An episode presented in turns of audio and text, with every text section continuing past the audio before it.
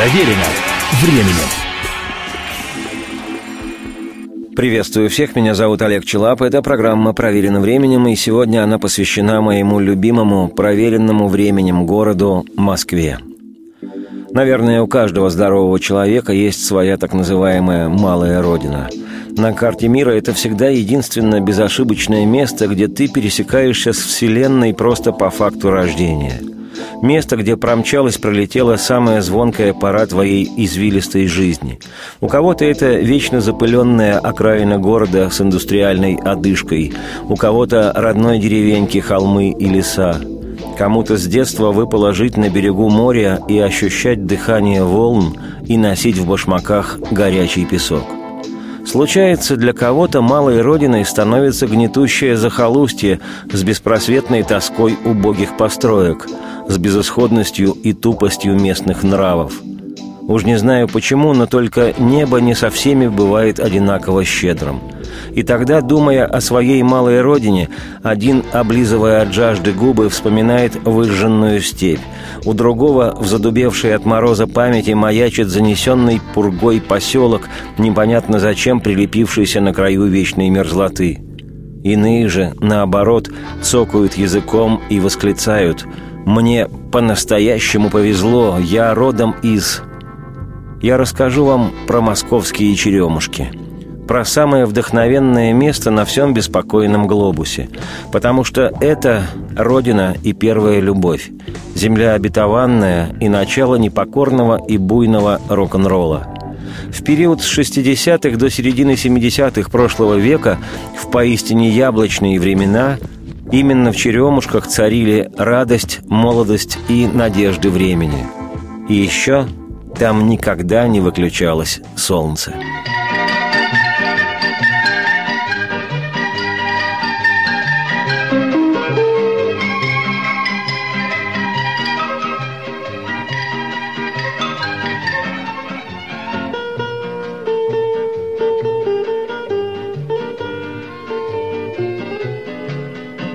Сегодняшней Москве истинно черемушкинский азимут заметно сместился.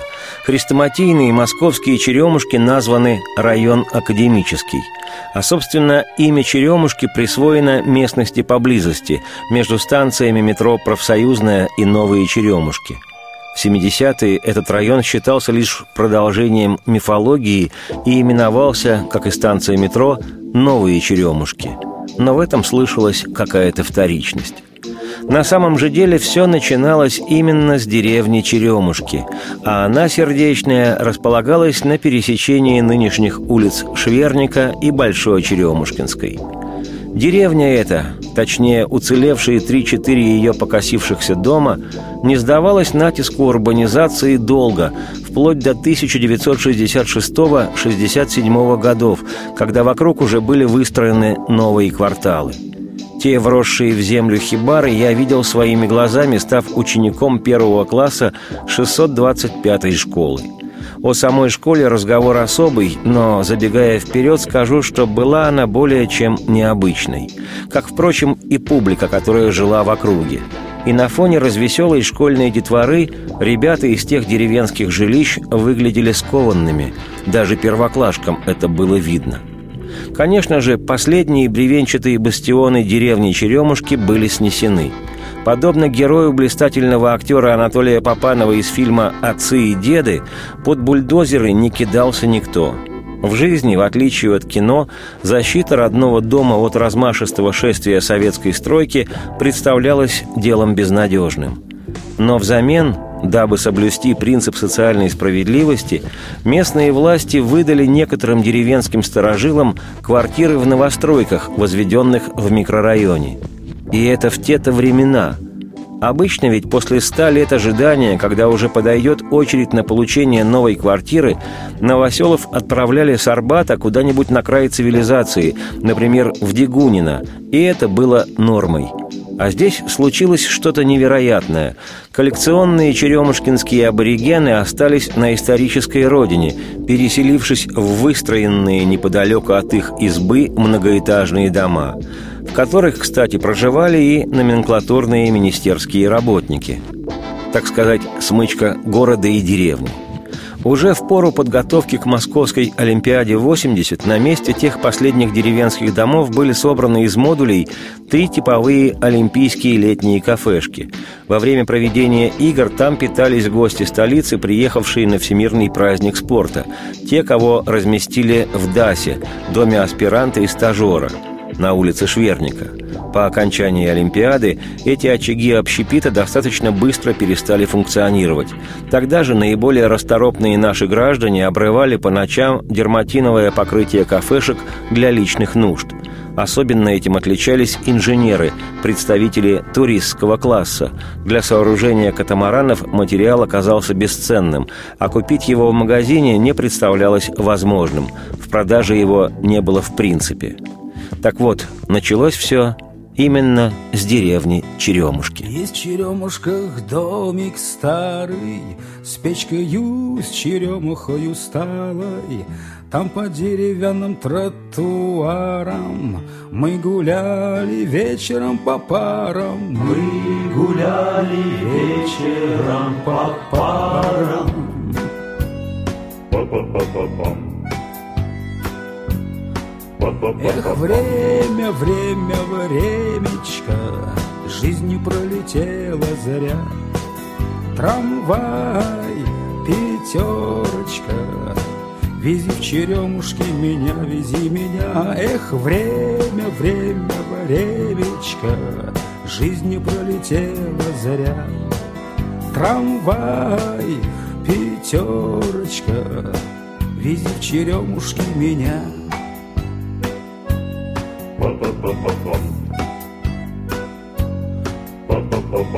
Вновь хочу пройти я под черемушкам Там, где были танцы под гармошку Где из окон нашего квартала Песня про кота с утра звучала. Песня про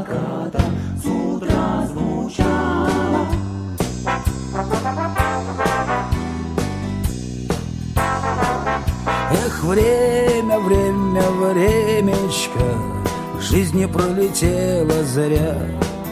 Трамвай, пятерочка, Вези в черемушки меня, вези меня. Эх, время, время, времечко, Жизни пролетела заря.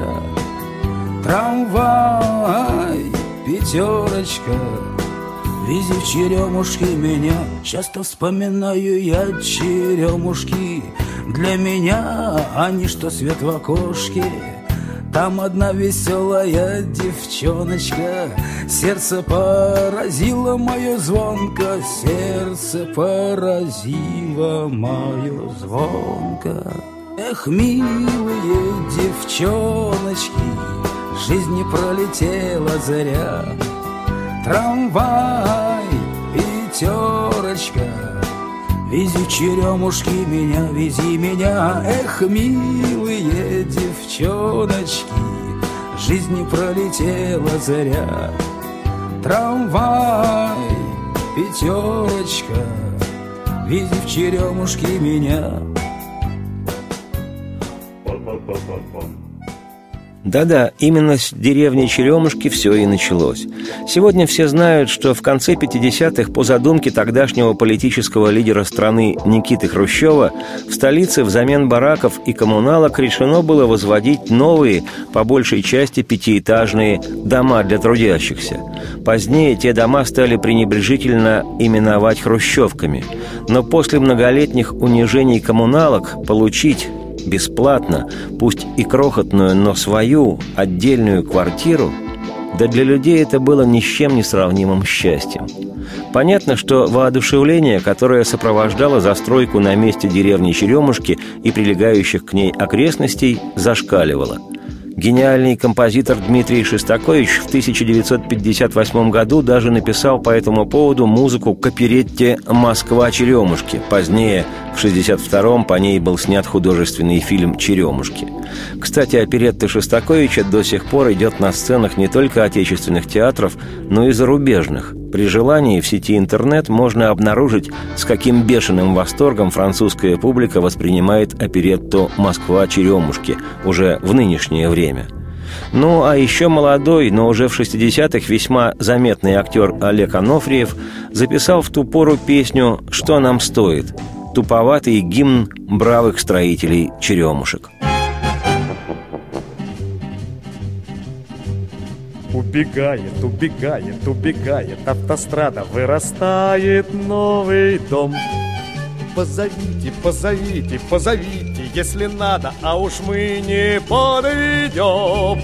Что нам стоит дом построить, просто вырыть котлован, а потом приладить рельсы и пустить по рельсам кран, и в хорошую погоду подвести тепло и воду, и только потом начать и кончить новый дом, и только потом начать и кончить новый дом. Поглядите, поглядите, подросла, помолодела стоэтажная Москва. Мы не даром, мы не даром, мы не просто, мы для дела засучили рукава. Что нам стоит дом построить, просто вырыть котлован, а потом приладить рельсы и пустить по рельсам кран, и в хорошую погоду подвести тепло и воду, и только потом начать и кончить новый дом, и только потом начать и кончить новый дом. Мы надежная, надежная, надежная бригада И один у нас ответ если надо, если надо, если надо, значит надо, никаких вопросов нет. Что нам стоит дом построить, просто вырыть котлован, а потом приладить рельсы и пустить по рельсам кран, и в хорошую погоду подвести тепло и воду, и только потом начать и кончить новый дом, и только потом начать и кончить новый дом.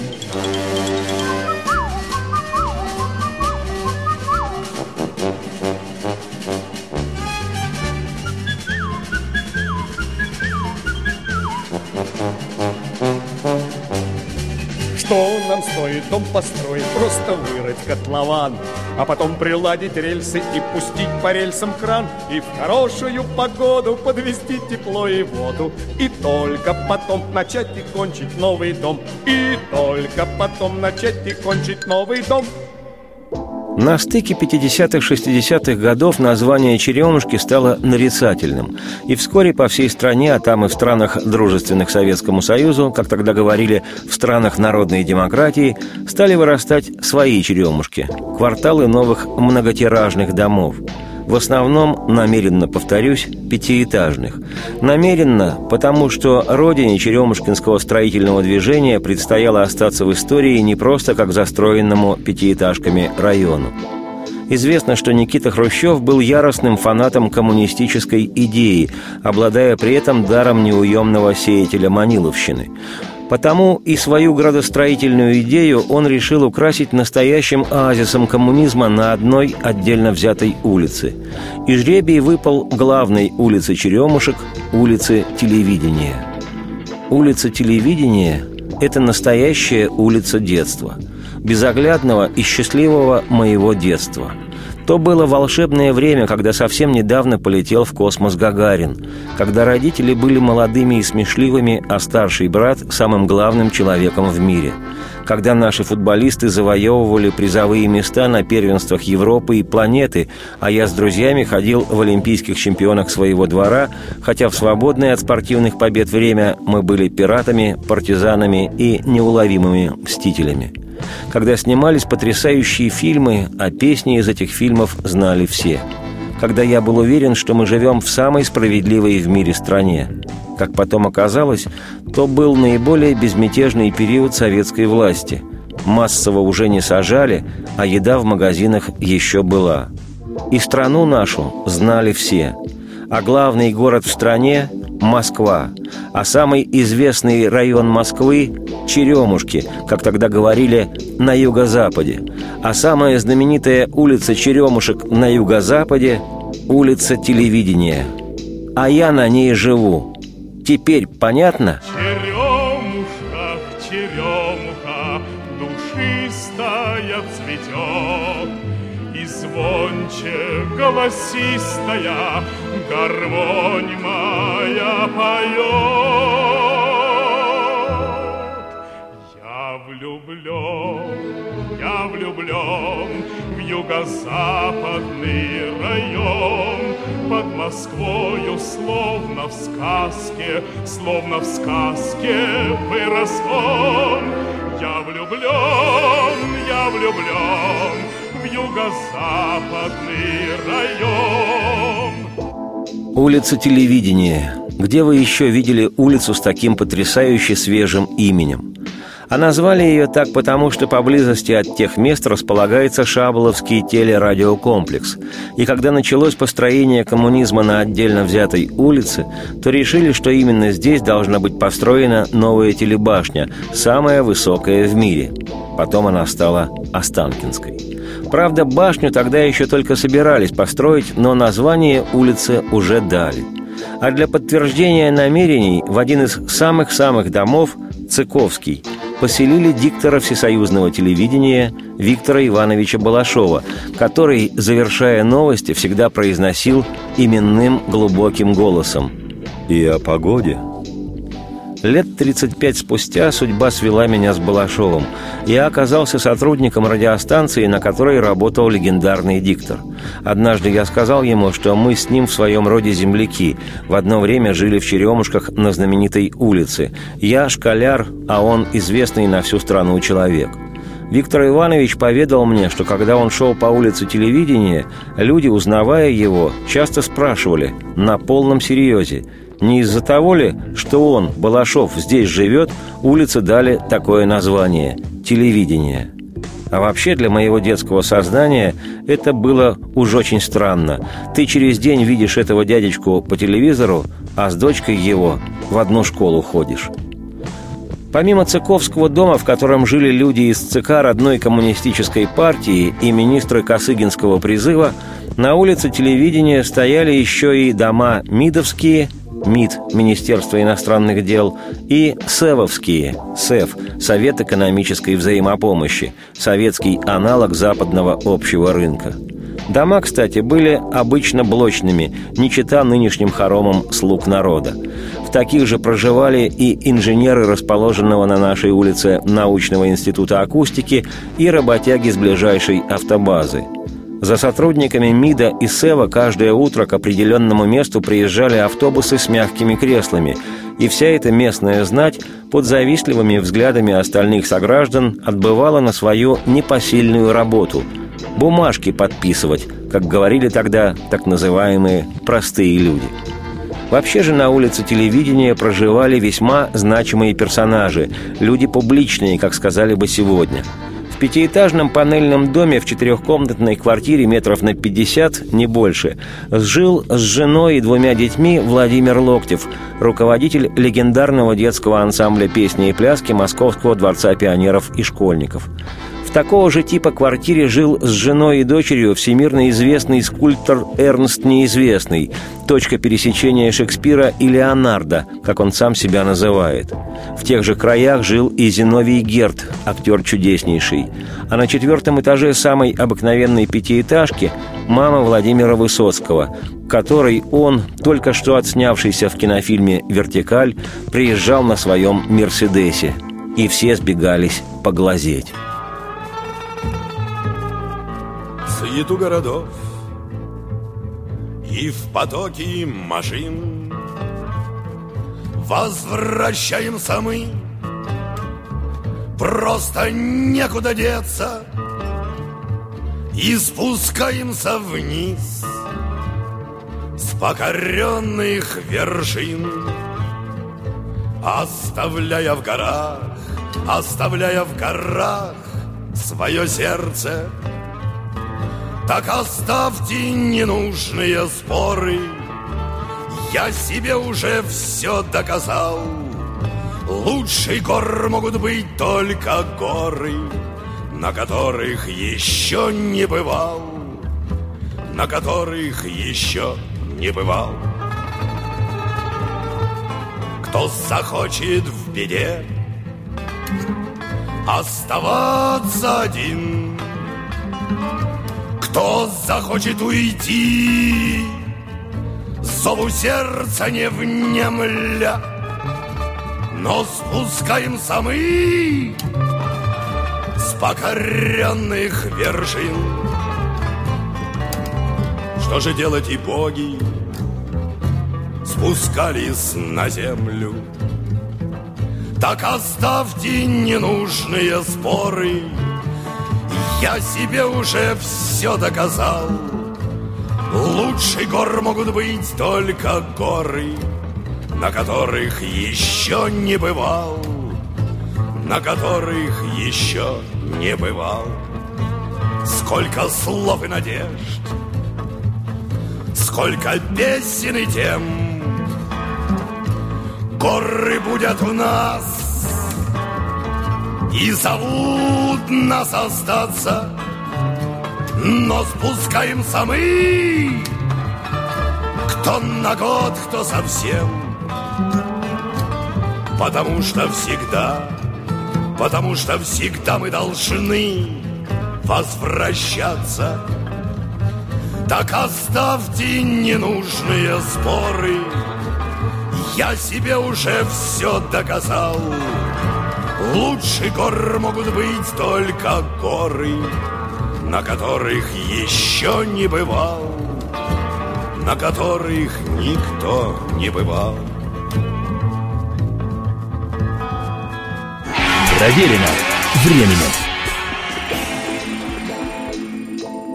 Меня зовут Олег Челап. Эта программа проверена временем, и сегодня она посвящена Москве, московским черемушкам, моей земле обетованной.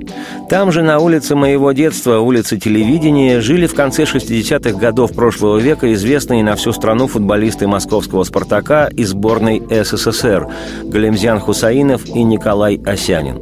Хусаинов всегда давал автографы ребятам, которые приходили к нему толпами, и дарил свои фотографии. А вот Осянин на автографы был скуп, а то и шугануть мог – а уж сколько на этой улице проживало людей науки и не сосчитать. Даром, что ли, станцию метро назвали «Академическая». Вообще-то, по изначальной задумке район должен был стать продолжением района университета, университетским городком, чем-то вроде советского Кембриджа. Именно поэтому на улице телевидения и построили в начале 70-х дом аспиранта и стажера «ДАС». Но поскольку тогда считалось, что главное – соблюдать социальную справедливость, то по соседству с МГУшной профессурой резались в домино представители героического рабочего класса с завода «Красный пролетарий», в народе «Кырпыр». К слову сказать, доминошники матом не сорили, и если и поддавали, то без посторонних глаз, за гаражами или в голубятне – Явной достопримечательностью улицы телевидения был срочный ремонт обуви. Вытянутое стеклянное здание с заграничным оборудованием, кажется, американским. Во всяком случае, некоторые называли этот ремонт обуви «американкой». С улицы можно было смотреть, как работают мастера и даже строить им рожи, прилепив нос к стеклу. Это было настоящим развлечением. При входе стоял автомат для чистки обуви, бесплатный. Любой мог свободно нажать на кнопку и поднести ногу к крутящимся щеткам. Через минуту твои ботинки блестели, как у Дэнди. А внутри здания находились места для людей, ожидающих срочной починки. Это называлось «сделать с ноги». Места были оборудованы высокими барными стульями и специальными стеклянными столиками. Иногда классе во втором-третьем по пути из школы мы с ребятами заходили внутрь, располагались за этими столиками и делали домашнее задание. Любопытно, но нас никто никогда не ругал и не гнал. А рассказам об этом срочном ремонте друзья из летнего пионерлагеря на отрез отказывались верить. Так фантастически все звучало.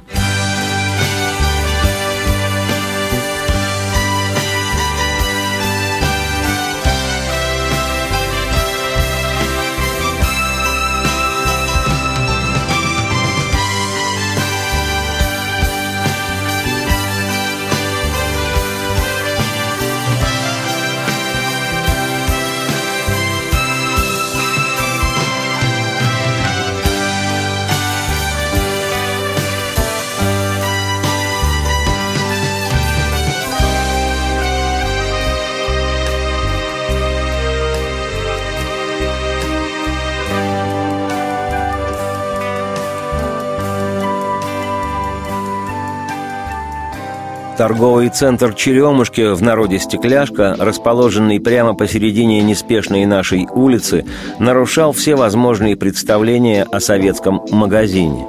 Нет, ассортимент был обычный, никаких выкрутасов и дефицита. Но двухэтажное застекленное здание вызывало бешеный восторг у всех, кто заходил внутрь. В 60-х ни о каких универсамах и супермаркетах еще никто не имел ни малейшего представления – а тут на тебе и продукты, и пластинки, и шапки, нитки, утюги, и ателье, и сберкасса, и постричься, и стол заказов. И на втором этаже азербайджанский ресторан «Бакы», Потом он переехал на улицу Горького, ныне Тверскую. И тут же в кулинарии при ресторане продавались чебуреки, объедения. А еще в том торговом центре был прием стеклотары. За пустую бутылку давали 12 копеек – и надо было найти две пустые бутылки, сдать и тут же в магазине купить ситро, чтобы потом с друзьями пропустить по стаканчику старого доброго буратино. Каждое утро часов в десять и зимой, и в жару по нашей улице катил свою тележку с молочными продуктами добродушный чудик Наум, сотрудник стекляшки. Окрестности он оповещал призывом «Молоко! Сырки глазированные!» Местные пенсионеры, счастливые от того, что не надо идти в магазин, все к дому привозят, выходили на зов, покупали за 16 копеек свой кефир и ряженку в треугольных пакетах и в благодарность давали Науму 2-3 копейки сверху. А пока Наум отпускал продукты, шкодливая ребятня откатывала тележку куда-нибудь за афишную тумбу. Обнаружив пропажу, Наум кричал «Фулиганье!» И, бешено выпучив глаза, бежал на поиски. Но всерьез не свирепел. И еще. Я не помню, чтобы кто-нибудь говорил про него или ему самому, что он еврей и все такое. Это считалось неприличным даже у детей из простых семей. А тумба афишная была настоящая, круглая. И однажды, лет в семь, я увидел на ней афишу, которую запомнил на всю жизнь. А. П. Чехов. Три сестры. Не три сестры, а именно числом. Три сестры.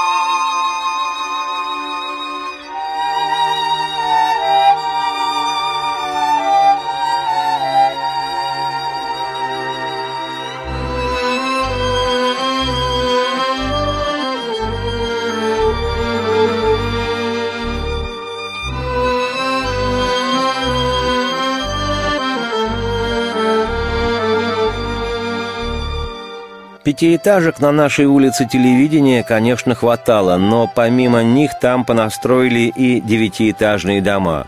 А мне повезло несокрушимо, я жил в 14-этажном доме с двумя лифтами. В Москве таких домов больше не было, он считался экспериментальным. На четвертом этаже жил архитектор, который этот дом и спроектировал – и зимой, когда мы дико мерзли в своих квартирах с чешскими батареями гармошкой, взрослые говорили, что это справедливо, когда архитектор мерзнет со всеми вместе. Дом стоял в самом начале улицы, высоченный, белого цвета. Его отовсюду было видно. И когда одноклассники меня спрашивали, где я живу, я, еще не имея понятия о резиденции президентов Соединенных Штатов, Важнецкий сообщал «Я живу в Белом доме». В старших классах ребята шутили «Если станешь президентом США, не забудь нашей дружбы». Около моего белого дома расположилась контора Мосгаза. Оттуда ребятня таскала газовые счетчики, наивно надеясь сделать из них арифмометры. А еще там раскинулся чудесный овраг, в котором проходило все самое в детстве главное. Там пеклась в костре картошка, плавился свинец, запускался воздушный змей – там все гоняли с горы на лыжах и санках. Там проходили великие сражения казаков и разбойников. И там мы с ребятами построили настоящий секретный штаб с амбразурой на случай войны с фашистами. Но мой белый дом был не самым высоким. Друг моего брата, Рыжий, который приносил нам послушать настоящие фирменные пластинки «Битлз», жил в 16-этажном доме – Думаю, тогда во всей Москве после сталинских высоток наши 14-16-этажные дома считались настоящими небоскребами. А потом и вовсе ДАС отгрохали, 22 этажа. Кстати, это на фоне ДАСа идет Женя Лукашин, герой актера Андрея Мягкова в культовом для страны фильме «Ирония судьбы» или «С легким паром», когда опрокинутый в новую влюбленность вернулся из Ленинграда – и Ширин в начале фильма покупает в уличных торговых рядах шампанское и апельсины именно на улице телевидения, возле торгового центра «Черемушки». На самом деле никаких уличных торговых рядов там в помине не было. Это все фантазии Эльдара Рязанова. Да и эпизод замечательного фильма «Я вас любил» снимался в одном из дворов нашей улицы, когда старшеклассник Коля провожает домой полюбившуюся ему балерину Надю – а ее мама кричит в окно. «Надя, скажи молодому человеку, что уже поздно». Ну а фильм Петра Тодоровского «Городской романс» вообще полностью снимался на улице телевидения. Но после того, как вышла картина «Ирония судьбы», этот самый ДАС на нашей улице стал знаменитым на всю страну.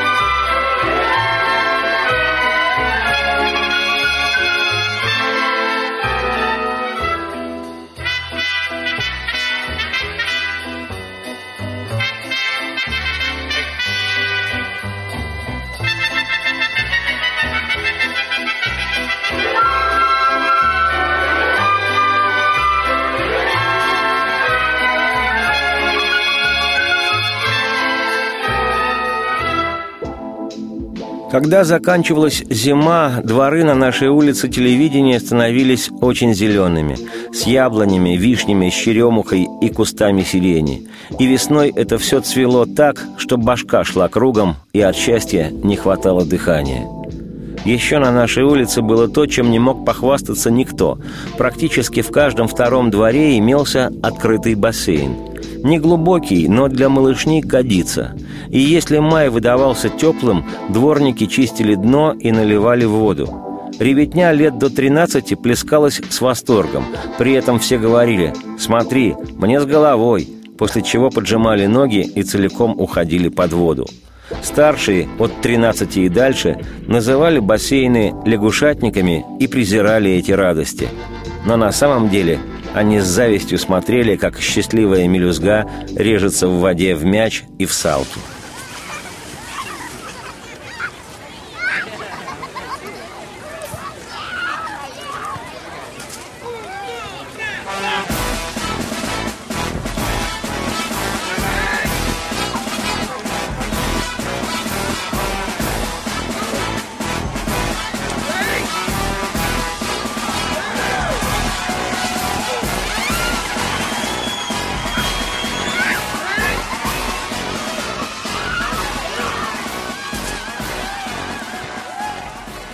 Школа номер 625 или 625 или ШДП или, как еще говорили старшие ребята, школа дефективных подростков. Сверху школа выглядела как самолет. В ее архитектуре не было ничего от классических советских школ с барельефами Пушкина, Толстого, Горького и Маяковского – для меня 625-я школа – лучшая на свете, хотя в те времена там были в части гестаповские порядки. Но зато в туалетах никто никогда не курил, и на стенах не красовались сексуально-математические формулы из трех букв. ШДП считалась школой Академии педнаук СССР и вдобавок экспериментальной, а потому было у нас то, что другим школам и не снилось.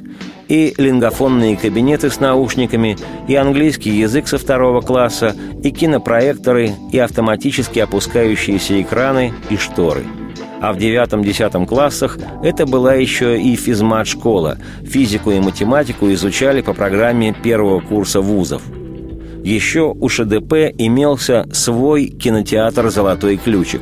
Его придумал мой брат с друзьями. Эта школа и сегодня-то, дай бог, и котируется, и выглядит внушительно. А уж в те времена это было просто какой-то фантастикой. Шесть, два, пять, шесть, два, пять. Я хочу повторять вновь и вновь. Это школьные годы, Мечты и друзья, шесть, два, пять, это любовь. Шесть, два, пять, шесть, два, пять. Я хочу повторять вновь и вновь. Это школьные годы, мечты и друзья. Шесть, два, пять, это любовь.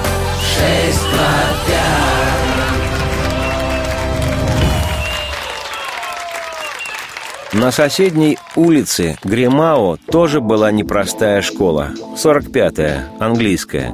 В основном в ней учились митовских сотрудников дети, те, кого называли тогда «золотой молодежью». Сегодня на здании 45-й школы установлена мемориальная доска в честь Артема Боровика. Он учился там в те же времена – между ШДПшниками и ребятами из 45-й существовала негласная конкуренция, в своем роде полемика между физиками из ШДП и как бы лириками из 45-й, но с оттенком обоюдного классового презрения – примерял стороны лишь бешеный интерес к рок-музыке. Поскольку номенклатурные родители часто ездили за рубеж, что по тем временам было соразмерно полету на Луну, то в наших краях водились пластинки «Битлз», «Роллинг Стоунс», «Лед Зеппелин» и других великих ансамблей. Это служило импульсом к созданию своих групп – Некоторые из многочисленных ансамблей, что рождались тогда в Черемушках, добились известности и существуют и по сей день.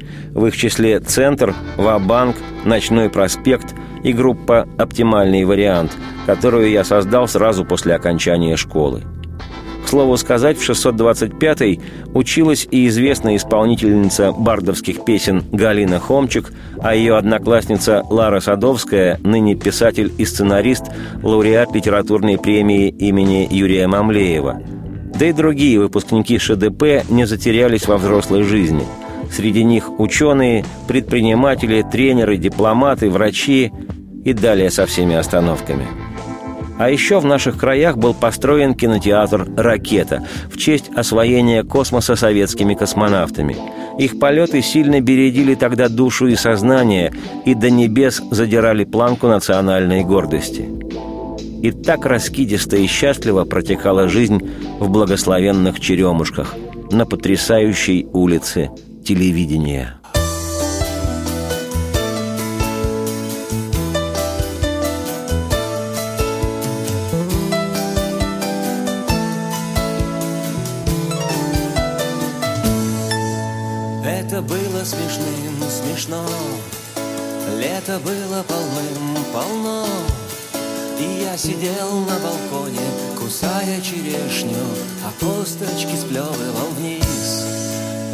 Касался ногой небес. Я касался рукой травы И влюблялся с разбега И делал погромче И не ждал до первой звезды. Нашел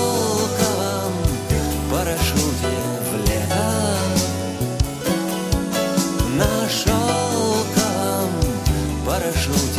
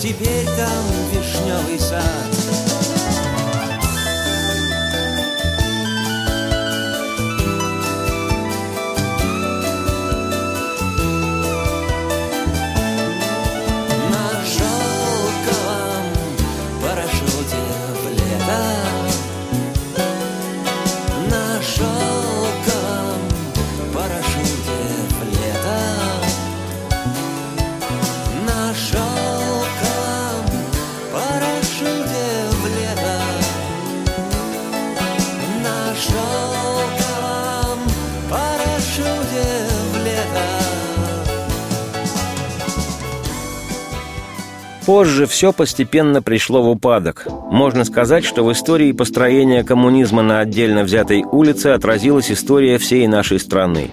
Со временем дома перестали ремонтироваться, дворы с их бассейнами приходили в запустение, чудесный овраг у моего дома превратили в банальную автостоянку, в срочном ремонте обуви устаревшее импортное оборудование заменили хоть и на новое, но плохо работающее отечественное – кинотеатр «Ракета» был бездарно переименован в Улан-Батор.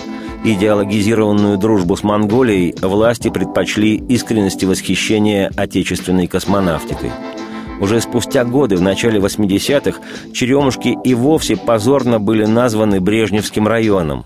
Это стало продолжением неудач, которые обрушились на мою землю обетованную – а в начале 70-х улицу телевидения переименовали в улицу Шверника в честь сталинского выдвиженца. Это было ужасно. Горю моему не было предела. Над моей малой родиной надругались. И тогда я сам переименовал улицу Шверника в улицу Шверенко и зову ее так до сих пор. А когда люди спрашивают, что это такое, Шверенко, я отвечаю, кто знает, может, сорт яблок. Ну, а те времена действительно оказались яблочными. И о них, о разных смешных и нелепых историях, которые случались со мной и с моими друзьями, жившими на замечательной нашей улице, я позже написал книгу «Восемь рук, чтобы обнять тебя». И Если вы никогда не жили в моем городе, то наверняка не в курсе, где в нем было лучше всего в те яблочные времена. Конечно, любой вам скажет, что он это место знает, и даже с дуру поведет показывать какую-нибудь каменномордую площадь с орденоносными домами. Или там пузыри начнет пускать, глаза закатывать и трепаться про свой обглоданный двор с чехоточной сиренью. Но все это будет сплошное вранье. Хотя бы потому, что до того места было тогда минут 30 лета в сторону утра. Место это неожиданное и душистое, как черемуха, и нравилось мне очень. Свежее оно какое-то. И жилось там вкусно. А обитал я на улице с нешумным и теплым именем Шверенко. То ли сорт яблок августовских, то ли речушка неприметная. А может и просто кто-то шутку на ходу обронил. Шверенко. Не знаю. Но в те безоглядные дни я спускался со своего десятого этажа на парашюте шелковом и попадал в лето. Нашел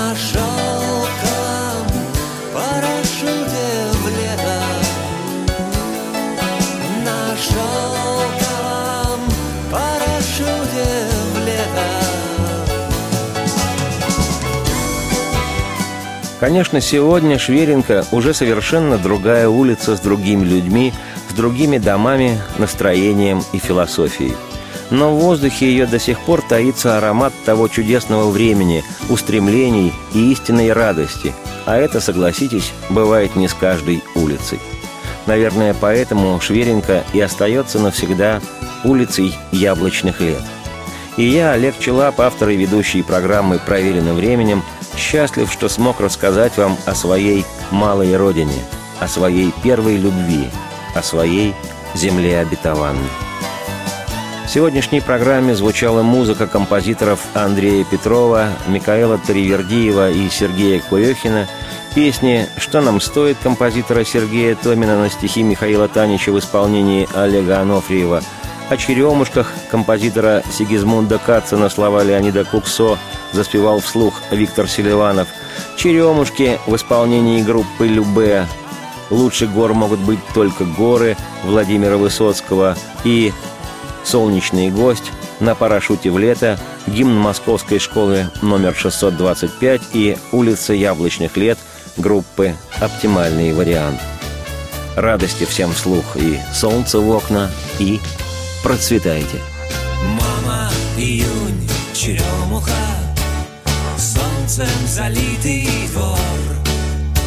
Зефир в шоколаде, китайские кеды Космонавты, футбол.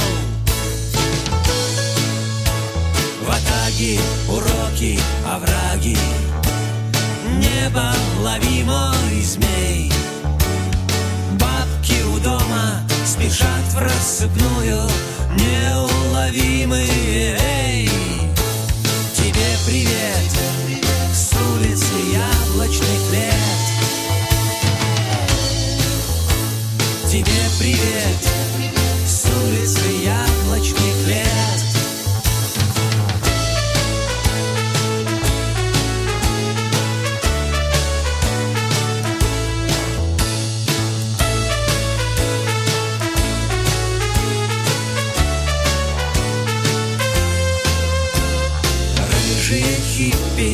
включают ток Брат ждет парашютный клеш В башке мини-юбки, желтые лодки Шейк и прическа гаврош. Тебе привет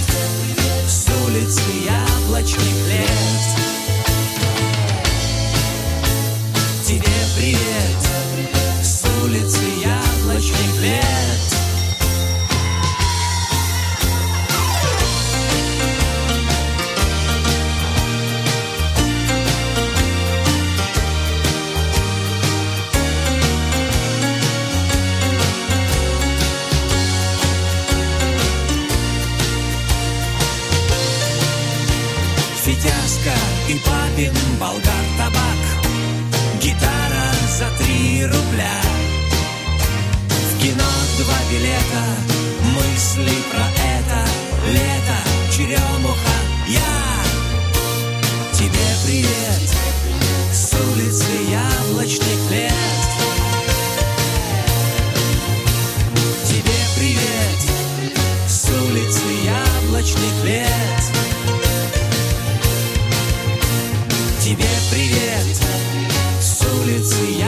Яблочных лет.